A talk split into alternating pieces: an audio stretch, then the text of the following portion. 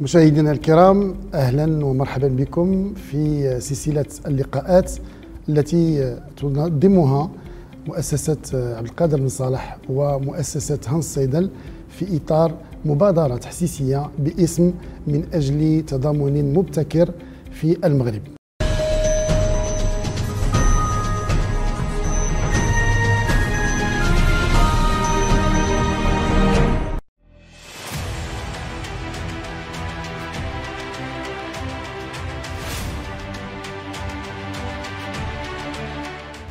نستضيف اليوم آه، السيدة سعاد الطوسي المديرة العامة لمؤسسة طهر السبتي.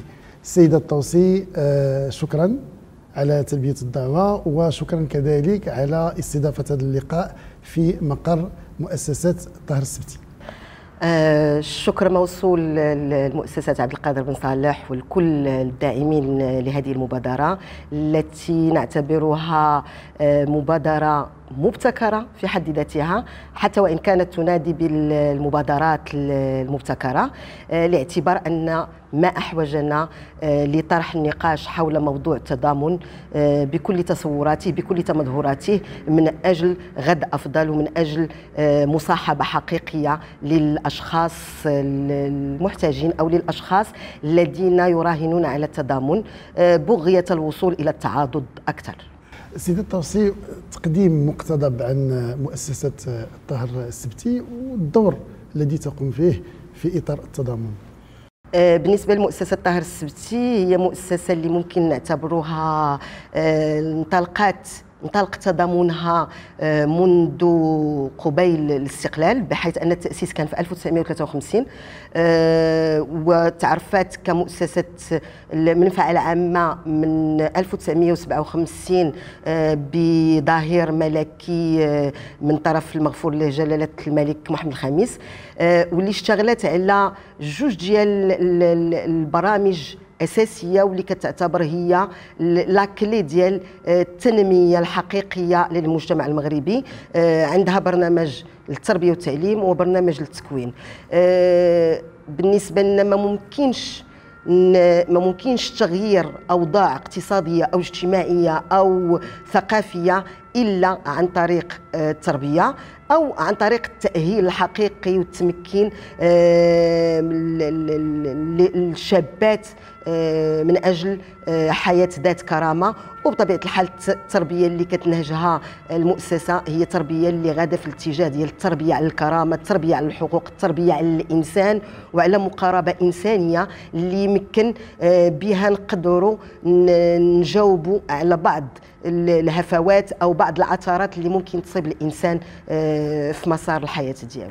السيده التوصي كما تعلمين لاحظنا آه، آه، في خلال السنوات القليلة الأخيرة ثلاث سنوات أربع سنوات آه، الأخيرة أن قطاع التضامن أو العمل التضامني عرف واحد تحول نوعي حيث أن لاحظنا ارتفاع ديال عدد المتبرعين والمتطوعين وعرفنا كذلك ولاحظنا ربما وعيا بهم بضرورة مد يد العون. للفئات الهشة والفئات المتضررة.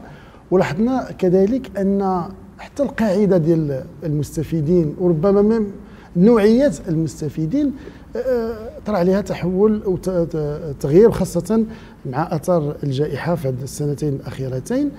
وبحيث بحكم أن عدد من المواطنين لاحظنا أنهم واجهوا اثار الجائحة آه، في ظروف جد صعبة. وربما ما كانوش ينتظروا أنهم يكونوا في هذه الوضعية الخاصة. آه، بحكم التجربة ديالكم والخبرة ديالكم وكذلك الملاحظات ديالكم آه، في نظركم شنو هما ربما التوجهات الكبرى اللي تلاحظها آه، قطاع التضامن أو العمل التضامني خاصة خلال هذه السنة 2020 هو فعلا هو فعلا اذا تكلمنا على أن هناك تحولات فأكيد هناك تحولات وتحولات جوهرية تحولات في صميم الموضوع ديال التضامن أو الموضوع ديال الحاجة. آه ليس فقط الارتباط بالجائحة غنرجع للجائحة. آه من انفتاح المجتمع على مكونات أخرى. ملي كنتكلموا مثلا على السبعينات الثمانينات التسعينات حتى لبدايه 2000 كان قليل من المقاولات أو من الشركات الخاصة اللي ممكن تمشي في اتجاه ديال برنامج آه، تنموي معين. آه، فعلا هذه واحد المدة ديال آه، نقدروا نقولوا عشر سنوات أكثر. آه، كاين هذا التوجه اللي خدا آه، بعد آخر. خدا بعد ديال آه، تنمية حقيقية مرتبطة بال بالاستثمار في في البشري في المورد البشري. لأن قبل كان كانت هذه الاستثمارات ملي كانت تاخذ الطبع ديال الاستثمار في الطرق في الآبار في في التحول نحو الاستثمار في المورد البشري آه، مهم جدا لأن إذا كان عصب المعارك هو هو الفلوس ف العمود الفقري لأي معركة اقتصادية أو اجتماعية وهذا هو هو الكائن آه، أو هو المورد البشري.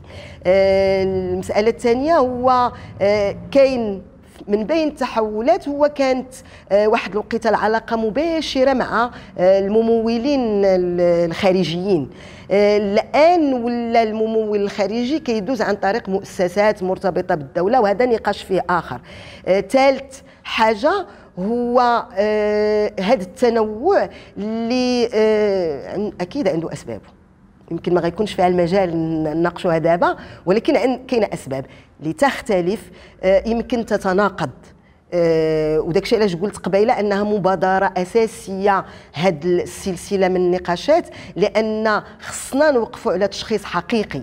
إلا كان ارتفاع آه، ديال الممولين ولا ديال المتبرعين ولا ديال المتطوعين فكان من المفروض إنه يعطيني تراجع في آه، العدد ديال اللي في الحاجة أو أو اللي كيقلبوا على على الاستفادة. للأسف الشديد كل ما ارتفع العطاء ارتفع آه، الطلب آه، لدرجة أن كاينة واحد الجملة يمكن معروفة بها في نقاشاتي هو كنا نعيش الفقر بكرامة. الآن نعيش الفقر بدون كرامة. وهذا واللي كيخلينا نعيش الفقر بدون كرامة هي الرغبة في الاست... في الاستفادة من كاع المانحين سواء كانوا جمعيات ولا وكتلقى آه بزاف ديال الفئات الهشة آه تحل على الباب بحال بردوا لها الكتاف. كنعتذر على هذا التعبير ولكن هذا واقع. وكتلقاها اليوم غتدق هذا الباب وغدا غتدق هذا الباب وبعدو غتدق هذا الباب. ويمكن اللي ساهمت في هذا الشيء هو غياب أو آه، ضعف تنسيق ما بين جمعيات المجتمع المدني اللي كتبادر لهذه المبادرات ديال المساعدة. اللي زاد عطانا الوجه الحقيقي عاود ديال المجتمع واللي تا هو فرز نوع جديد من التضامن هو الجائحة في 2020 ففي 2020 بدون سابق إنذار بدون تهيئ بدون تخطيط لقينا راسنا كنواجهوا آه، آه، عطالة تفرضات نظرا للجائحة فقدان واحد العدد من الأسر المهن ديالهم. آه، فقدان المهن اللي كانت غير مهيكلة واللي كان كتغطي نسبة كبيرة من كتعيل نسبة كبيرة من الأسر. آه، فكن النساء اللي كانوا تبيعوا الخبز ولا تبيعوا البغرير ولا تتبيع الكارو ولا تتبيع الحريرة ولا لي ساندويتش الصغار ولا على الأقل هذاك اقتصاد مصغر غير مهيكل وهذا ولكن كان تيسد باب. فمنين طرحات الطوارئ حتى واحد ما بقى كيقدر يمارس كان آه، امامنا يا إما غنخليوهم يموتوا بالجوع أو غتبرز بوادر أخرى واللي آه للأسف النتائج ديالها مازال كان مازال غنشوفوها حتى وإن كان الوضع رجع رجع لطبيعته آه، مي غتبقى آه، لي سيكل. آه، الشيء اللي خصو يعطينا نفكروا في حلول ما مرتبطاش من شخص لشخص. خصنا نفكروا في حلول تعتمد على المأسسة تعتمد على تشخيص حقيقي مبني وفق قواعد علمية تعطي ال ال ال الإمكانية ديال أن خص يكون عندنا Une liste ديال حتى الناس اللي غيطيحوا في la précarité potentielle تكون واضحة عندنا. وهذا ما ممكنش ما ممكنش نديروه. وحنا كل واحد كي يحرك المجداف ديالو في اتجاهه بطريقته. خص نوج نحاولوا نجمعوا آه، في اتجاه واحد آه، والجهد يمشي في اتجاه واحد وبناء آه، اقتصاد اقتصاديات معينة مؤسسه يمكن يطلق عليها بزاف الحلول لأن إلا تحل الباب ديال لا ريفليكسيون أو التفكير فأكيد الذكاء الجماعي ما ممكنش ما يعطيش حلول ناجعة اللي تخلينا نخرجوا هذاك الفرد اللي في الهشاشه نخرجوه من الهشاشه ماشي يتزاد هشاشه. سيدة التوسي تكلمتي على أن عدد ديال ولا التضامن بصفة عامة ارتفع ولكن بالمقابل تنشوفوا عدد المستفيدين كذلك تيرتفع واش هادشي يعزى ولا الأسباب ديالو هو أن تلاحظوا أن عدد من المتبرعين والمتطوعين تنخرطوا في مشاريع على مدى قصير. بعض المرات على مدى متوسط وقليلا على المدى الطويل والبعيد. آه، في نظرك وبحكم التجربة ديالك آه، شنو شنو الأثار ديال آه، الانخراط في عمل تضامني على المدى القصير ومدى النجاح ديالو؟ هو أكيد من خلال آه، ضمنيا في سؤالك ملي كنتكلموا على كنقلبوا على النجاح أو كنقلبوا على الفعالية خصنا نقلبوا على المدى آه، الطويل ونقلبوا على الأثر الإيجابي لامباكت اللي ممكن. لأن شنو الغاية؟ الغاية هو إخراج من من وضعية إلى وضعية. هذا الإخراج من وضعية إلى وضعية ما ممكنش نديرها وأنا كنعطيه ما ياكل. آه الجوع ما عندوش ما كيساليش. الجوع هو مستمر وبالتالي إلا كنت أنا كنعطيه ما ياكل غير في فترة معينة أو في, في يوم معين أو في مناسبة معينة فباقي السنة باقي السنة أكيد غيكون دائما في في, في الهشاشة. آه أو لا كنعطي وهذا التبرع كنمشي البونكتويال كنمشي لهذاك المؤقت إما آه وغنعتذر غنسميهم إما عيد الكبير إما رمضان إما الدخول المدرسي إما آه أكيد ما غنغيرش عنده. آه اللي ممكن يغير عنده هو واحد المثل شعبي يمكن قريته أنا في الابتدائي آه، في من السبعينات والثمانينات. إلا بغيت نخرج واحد من وضعية معينة فعاود نعطيه حوتة كل نهار نعلمه كيفاش يصيد. منين كنعلمو منين كنمكنو منين كان ندير لي إعادة التربية آه، وفق الكرامة وفق احترام الذات وفق يخرج القدرات اللي هي كامنة عنده واللي ممكن يوصل بها غنكون كنضمن الاثر البعيد المدى واللي آه، أكيد ما ممكن إلا يساهم في التنمية. هاد التضامن المؤقت ولا المرتبط بمناسبات يزيد الفقر فقرا. ويزيد من يستفيد منه آه، قلة كرامة. آه، وحنا دورنا كمجتمع كأشخاص كمؤسسات هو أننا نربي المجتمع على الكرامة على أن آه، يحفر عليها بسخر إلى عنده الإمكانيات. فدور المتبرع أو المتطوع يعطي الإمكانيات. يعطي الإمكانيات ويواكب بالجانب التقني بالجانب التكوين بالجانب ديال لي باز ديال اللي غيحتاج هذاك اللي في لا بريكاريتي. باش ما كنبقاش نخدم معاه كنخدم مع مع واحد آخر. ما مني كنكون آه، اليوم عطيت آه، لأسباب متعددة وما ما فيهاش فيها أسباب ذاتية فيها أسباب نفسية فيها أسباب اجتماعية فيها أسباب اللي مرتبطة بالشخص وأعقد تركيبة في الوجود هي التركيبة ديال الشخص. فصعيب أننا ندخلوا في, في الأشخاص مي على الأقل ندخلوا في البرامج. نبنيو آه، لهذاك الشخص اللي هو اليوم في حاجة على أنه غدا ما خصوش يكون في حاجة وخصو هو يتحول لمتبرع واحد الآخر آه، عن طريق اعطاء النموذج عن طريق لو موديل. لأن كل ما أعطينا دي موديل ناجحين واللي هي مرتبطة بهذا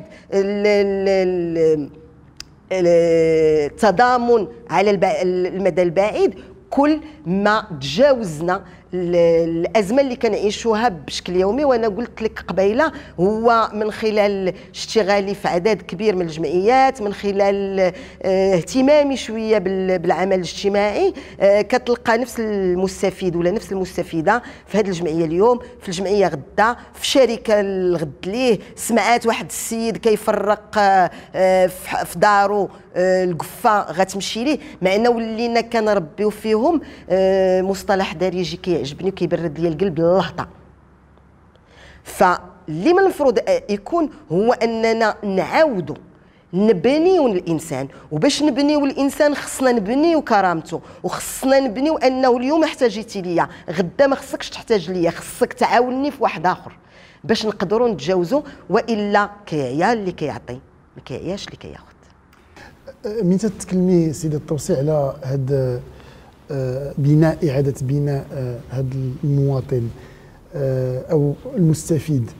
على المدى الطويل تطرح السؤال كما قلتي ديال الفئات الهشة والمتضررة اللي كتعرف بعض المرات إما أمراض ثقيلة وخصها واحد المواكبة على طويلة الأمد.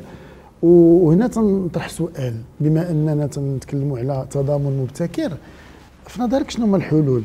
الممكنة باش هاد المتبرعين والمتطوعين ينخرطوا في مشاريع آه، ربما آه، آه، كيفاش نقول يعني منظمة أو مؤسساتية باش يمكن نمشيو لهاد الانخراط في المدى البعيد وما نبقاوش غير في المدى القصير.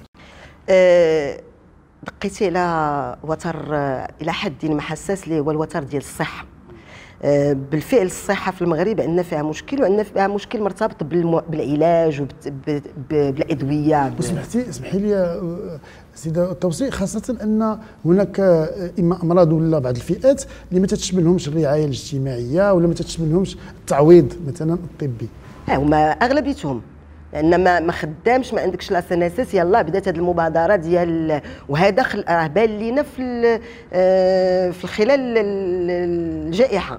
لأن الناس اللي كانوا على الأقل خدامين عنده لا سناسس هذا كياخذ واحد المبلغ على علته يمكن تا فيه نقاش ولكن على الأقل عنده مبلغ.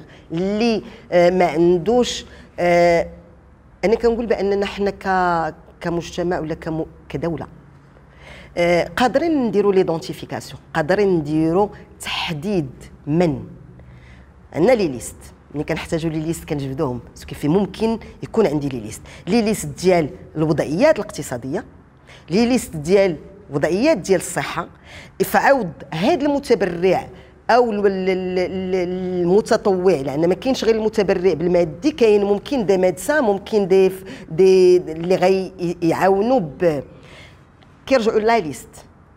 كيكون باين عند من كل واحد غيمشي.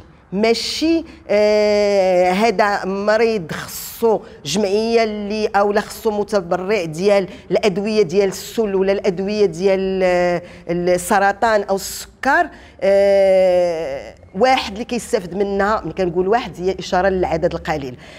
mais كاينة الإمكانية ديال أننا نديروا آه des des endroits bien précis اللي كيتسجل فيه كيدار عليه enquête لأن حنا ساهلين نقولوا ما عندناش كيدار enquête sociale médicale فيه جميع المعايير المرتبطه بواش واش يستافد ولا ما يستافدش ومن بعد كيولي كيواكب العلاج ديالو هذا وفق قاعدة قاعدة باينة فيها لي دات آه، المسألة أخرى مثلا ديال القفه ولا داك ممكن نديروا لي سوبر مارشي المتضامنين. علاش خصني نعطي أنا القفه يمكن هادوك المتبرعين وهذا يعمروا le supermarché بكل الاحتياجات اللي يفعود. أنا غير ما ماشي ديك فابور يجي ياخذ اللي بغى mais على الأقل باش ياخذ كفايته وياخذ بثمن جد رمزي. كنصون ليه كرامته وفي نفس الوقت كنمكنو من أنه ياخذ الاحتياج ديالو. ماشي أنا اللي عاطي كنفرض عليه شنو ياخذ. آه وكان وفي هاد هاد l'identification ديال les personnes أو تحديد هاد الفئات اللي هي ولات آه كتتوالد بشكل كبير آه كنصفيها كنفلتريها كان كيبان لي شكون نيت اللي في الاحتياج آه عندنا إمكانيات الجمعيات ممكن يديروا les enquêtes. يعني هاد التوجه خصو يكون مرتبط ما بين المقاولات المؤسسات الدولة ومؤسسات المجتمع المدني تحديد معايير معينة بلي زونكيت ونمشيو في الاتجاه ديال شنو غيبني هذاك المواطن. لأن بحكم أني أنا مديرة ديال الجمعية والجمعية عندها مؤسسة تعليمية آه، بزاف اللي كيجي باغي يعطي الكتوبة. oui مزيان تعطي الكتوبة. ولكن علاش غتعطي الكتوبة لطفل؟ علاش ما ديرش la vente solidaire داخل المؤسسة؟ وخلي هذاك الطفل حتى ما قادرش يشري دفتر يبدل بدفتر يبدل بكتاب يحس بأنه يساهم. كل ما ساهمنا كل ما كانت عندنا المسؤولية أكبر. أه سيدة الطوسي أه مادام ذكرتي أه الفاعلين كيفاش يمكننا الفاعلين بصفة عامة في الاطار التضامني ولا في العمل التضامني سواء كانوا آه، مؤسسات ديال المجتمع المدني ولا مؤسسات ديال الدولة ولا القطاع الخاص المنخرطين بصفة عامة في الشان التضامني يمكن آه، يمكنهم يشاركوا بطريقة ما في آه، إحداث تحول جذري في إطار التضامن ونوصلوا حقيقة إلى تضامن مبتكر. هو دائما لابد من من قائد للمبادرة. كنعتبر بأن آه، la fondation بن صالح déjà هاد ليدي ديال أنها تسمع للناس وأنها تشوف شنو آه، نوع من التفكير نوع من آه، من معرفة كيفاش كان كنتفاعلوا مع مع الموضوع هي في حد ذاتها مبادرة. خصنا دائما واحد يبدأ. آه، يمكن نبداو اليوم بجوج المؤسسات آه، ديال الدولة جوج ولا ثلاثة ديال الجمعيات جوج ديال المقاولات وغيوقع لها اللي كيوقع لكرة الثلج. أي واحد غيلقى l'intérêt بأن داك الشيء ديالو خصو يكون عنده l'impact آه غينخرط. كل ما نخرط عدد أكثر كل ما بدعنا لأن الإبداع في الأفكار ولا الأفكار المبتكرة ماشي كتخرج مرة وكت كل ما كنتي كدير تشخيص وكدير تقييم وكتشوف الهفوات اللي تحت تحتي فيها وتجاوزتيها آه كنتعلموا بشكل بشكل يومي والتعلم بشكل يومي يؤدي إلى الابتكار اليومي ويؤدي إلى ابتكار الأفكار الجديدة آه اللي ممكن تعطينا أكل أه وغنحدوا ليه يمكن اون استراتيجي ديال من هنا لخمس سنوات أو من هنا لثلاث سنوات على اعتبار أن كل أه ثلاث أشهر كل ستة أشهر أه يكون فيها تقييم. أه شنو تنقص؟ شنو تزاد؟ شنو الحويجات اللي ممكن ما نعاودوش نطيحوا فيها؟ ونواكبوها بيان سور هادشي كله ما ممكنش يدار بوحدو. خصها تواكب مع برامج توعوية تحسيسية. خصها تواكبها المؤسسات التعليمية. ترسخ الاعتزاز بالنفس والاعتزاز بالكرامة للأطفال اليافعين للشباب من أجل أن كل واحد قادر يهز طوبة ويبني. باش ما نهدموش. لأن ملي كنعلموا أنه خصو يساهم ما كيبقاش معول على الآخر. آه كيعول على راسو ودور هذاك اللي غيدير تضامن أنه يغطي الجناب اللي فيهم آه فيهم الخلل. ماشي يغطي كل شيء مدام توصي هناك رؤية ديال 2035 العمل التضامني بصفة عامة. واللي تنذكروا فيه la résilience ولا تنهضروا على ال inclusion يعني إدماج المستفيدين بصفة عامة في هذه الرؤية العامة. كيفاش السيدة سعاد الطوسي الخبيرة وكذلك بحكم التجربة ديالك كيفاش تطلعي ل 2035 كيفاش تشوفي العمل التضامني أو الشأن التضامني بصفة عامة من هنا ل 2035 أه، أنا غن غنقولها في المش... في المغرب. ما عندناش أزمة المكتوب ولكن عندنا أزمة التنزيل. عندنا دي استراتيجي رائعين عندنا قوانين رائعة. ولكن عندنا مشكل كيفاش نهبطوها لتحت علاش كيفاش نهبطوها لتحت لأن ملي كنبغيو نديروا استراتيجية ولا هذا كنعيطوا للخبراء تبارك الله عليهم. ما كنحاولوش نجلسوا مع أهل الموضوع. لأن ما ممكنش ما ممكنش نحدد احتياج احتياجك أنت اللي قدامي دابا إلا ما جلستش معاك. وبالتالي كان قبل ما تبنى la stratégie.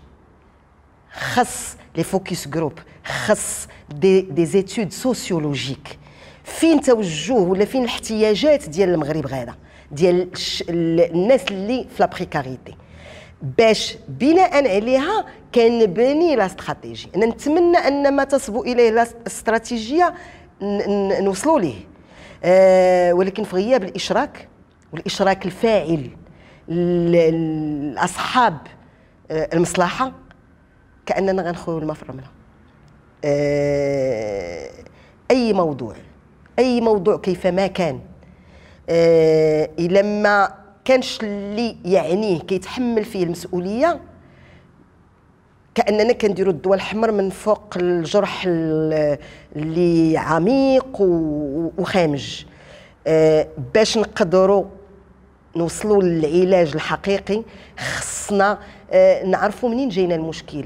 علاش عندنا أه إنتاج الفقراء؟ علاش؟ لأن آه، أنا بحكم أني في التربية إلا عندي ديجا كان من هنا كنتنبأ الأطفال يمكن ما غيكملوش وبالتالي واش غيديروا حرفة ولا ما غيديروش؟ واش ما غيتحولوش العمال في القطاع الغير المهيكل ولا العاطلين عن العمل؟ آه، خصني نضرب من هنا خصني نبدأ من هنا. هو أن نبني من من لا باز باش نقدر نحقق داكشي اللي غنشوفه في 35 ولا في 30 ولا في 50 آه وبناء على أشياء على آه مؤشرات علمية آه كتعطيني التوجه الحقيقي آه وفيها الاشراك ديال الكل باش الكل يتحمل المسؤولية. أما ملي كتنزل لي أنا آه مشروع وكتقول لي راه غنحقوه غتحقوا مع من؟ مع ب... ب... مع المجتمع المدني المجتمع المدني كذلك ما خصوش هو اللي يبقى يهضر على ما تحتاجه فئته المستهدفة. خصو مع الفئات المستهدفة ديالو يبني رؤيته يبني استراتي... يبني عفوا استراتيجيته آه وأهدافه. باش نقدروا آه كلنا نتحملوا المسؤولية. ومني كنتحملوا كلنا المسؤولية كنسعاو بصدق وفعالية إلى إنجاح المشروع كيفما كان. السيدة سعاد الطوسي آه، شكرا آه، على مساهمتك في هذه المبادرة. شكرا على تلبية الدعوة وشكرا كذلك على استضافة هذا اللقاء آه، في مقر مؤسسة طهر السبتي. مشاهدينا الكرام شكرا على تتبعكم إلى اللقاء ودمتم في رعاية الله.